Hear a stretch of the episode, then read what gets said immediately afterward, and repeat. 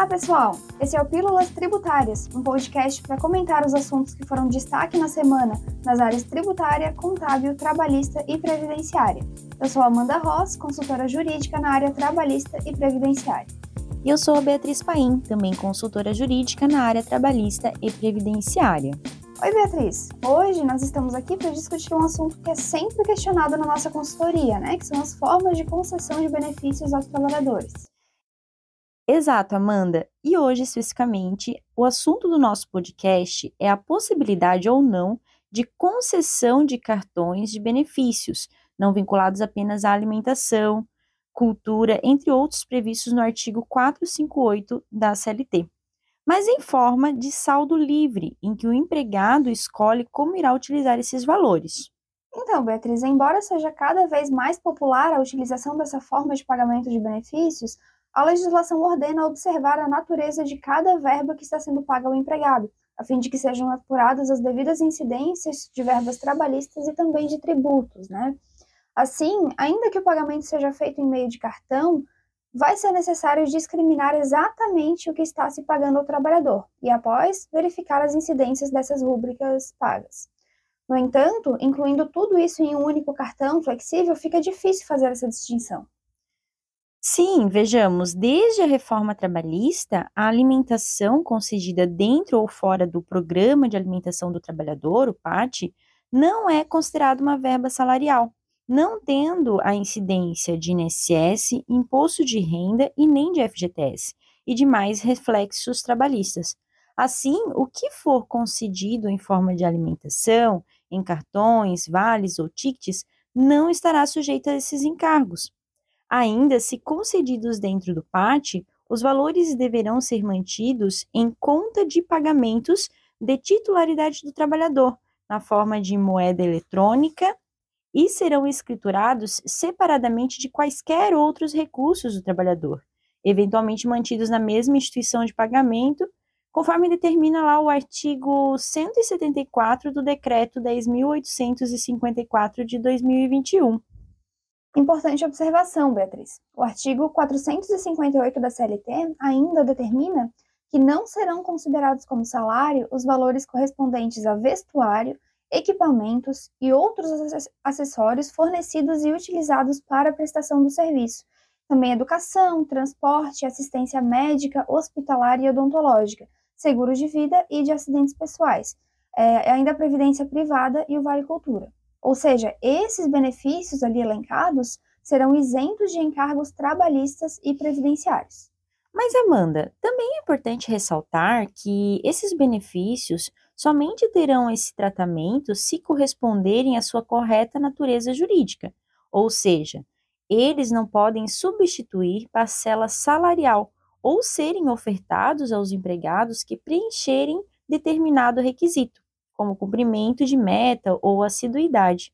Nesse caso, além de responder pela fraude à legislação trabalhista, o empregador poderá ter de integrar todos os valores pagos ao salário do empregado, pagando todas as diferenças salariais e de encargos acrescidos de juros e multa, em eventual procedimento fiscalizatório ou reclamatória trabalhista. O tema dos benefícios concedidos por meio de crédito em cartão único ainda é novo e ganhou muita visibilidade com mudanças da forma de trabalho na pandemia do Covid-19, mas já há precedentes sobre os chamados cartões de incentivo desde o início dos anos 2000. Tanto a Justiça do Trabalho como o Conselho Administrativo de Recursos Fiscais, o CARF, já consideraram esses valores de natureza salarial e tributáveis.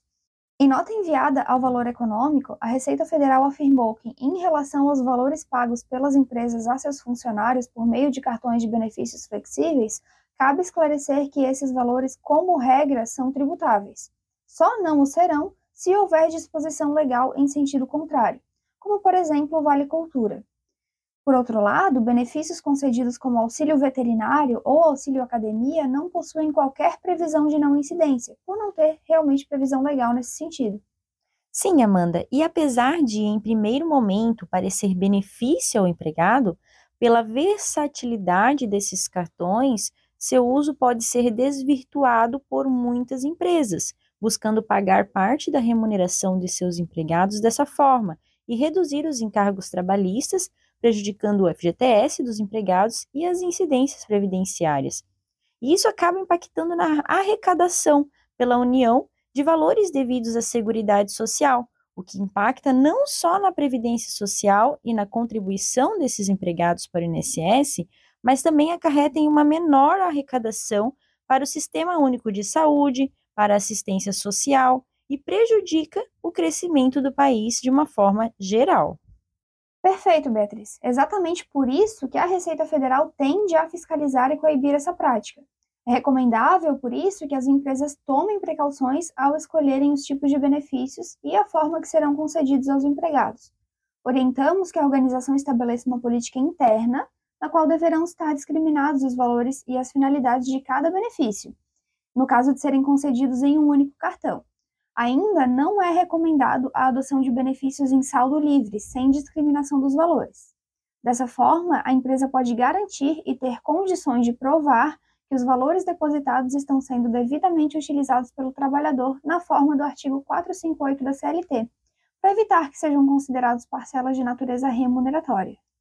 Ainda é importante destacar que, nos termos do artigo 32 da Lei 8.212 de 91 e do artigo 27, inciso 3, a linha D da IN 2110 de 2022, o empregador deverá elaborar folha de pagamento em que constem destacadas as parcelas integrantes e não integrantes da remuneração, ou seja, ainda que as verbas não tenham natureza salarial, deverão constar em folha de pagamento como informativas. É importante que as empresas tenham cautela, avaliem cada benefício que pretendem ofertar aos seus empregados, bem como as incidências trabalhistas e tributárias de cada verba de acordo com a sua natureza, a fim de evitar e reduzir ao máximo o risco de demandas trabalhistas e ações fiscais. E é claro, contem com a nossa consultoria para dirimir as suas dúvidas acerca da interpretação da legislação. Bom, esse foi o Pílulas Tributárias dessa semana. Obrigado a todos que nos ouviram e aguardamos vocês no próximo programa. Obrigada e não deixem de nos acompanhar nas redes sociais. Até mais, tchau. tchau.